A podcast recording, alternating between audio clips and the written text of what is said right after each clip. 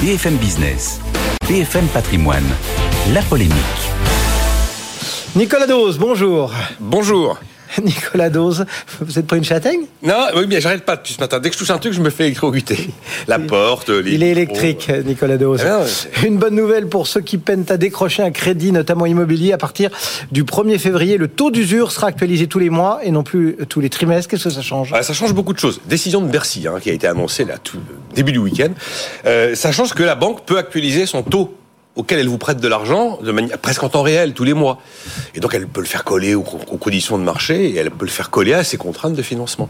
Ce qui fait que comme elle peut actualiser son taux, eh ben elle peut se retrouver avec la possibilité de dire oui à des, dossiers de- d'emprunt auxquels elle disait non parce que ce taux d'usure étant euh, bloqué pendant trois mois, il y avait des dossiers qui étaient des dossiers un peu fragiles et qui n'étaient pas finançables avec le taux qui était proposé. Alors ça ne veut pas dire que le crédit sera plus cher. Hein. En fait, c'est pareil, mais euh, au lieu de faire une grosse marche tous les trois mois, on va faire la petite marche euh, tous les mois. Bon, évidemment, on est actuellement dans une tendance de hausse des taux d'intérêt et de renchérissement du, prix de l'argent. Mais selon toute vraisemblance, effectivement, il y a plein de dossiers qui pouvaient se retrouver non éligibles ou refusés qui ne devraient plus l'être. Je rappelle que ce taux d'usure est un taux qui est imposé par la Banque de France.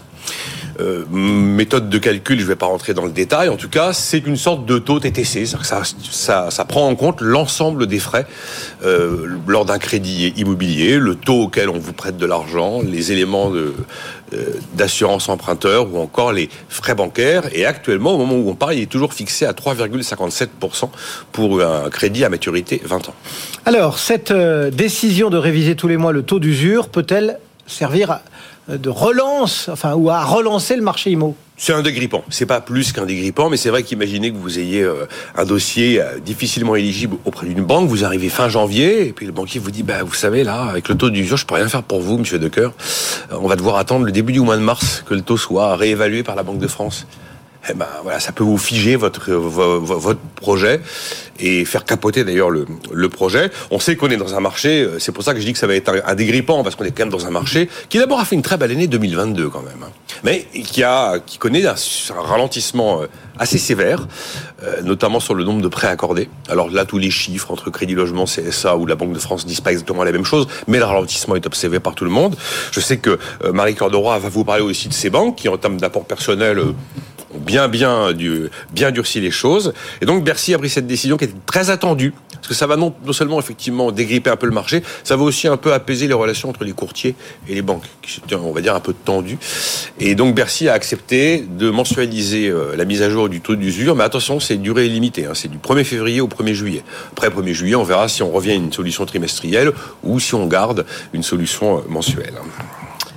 Donc cette euh, avancée, parce que C'est une une tout de oui, même, hein, sur le taux d'usure, ne va pas euh, radicalement changer le marché. pas radicalement changer le marché. On a des tendances fortes, des tendances lourdes inscrites pour 2023 qui sont bel et bien là. On sait que les prix baissent, on sait que les taux vont monter, que l'argent sera plus cher, que quand même décrocher un prêt, ben, c'est plus compliqué. Euh, Il y a effectivement... euh, Probablement le taux d'usure va aider, mais enfin il y a quand même l'histoire des apports personnels qui sont là. Euh, les transactions ont tendance à reculer, et puis la grande nouveauté, c'est que maintenant c'est l'acquéreur qui reprend un, un peu la main quand même sur le vendeur. Là où ça va être particulier cette année, c'est que il y a de grandes chances que les prix baissent, mais baissent lentement. Et en fait que le, le prix de l'argent augmente plus vite que les prix ne vont baisser. Ça c'est un message à ceux qui se disent oh tiens on va attendre, on va attendre pour acheter parce que les prix baissent. Mais entre le temps où les prix auront baissé et ce que les taux auront provoqué comme renchérissement du, du, du coût du crédit, c'est pas sûr d'être gagnant à l'arrivée. Nicolas Dose et la polémique du jour. Merci Nicolas.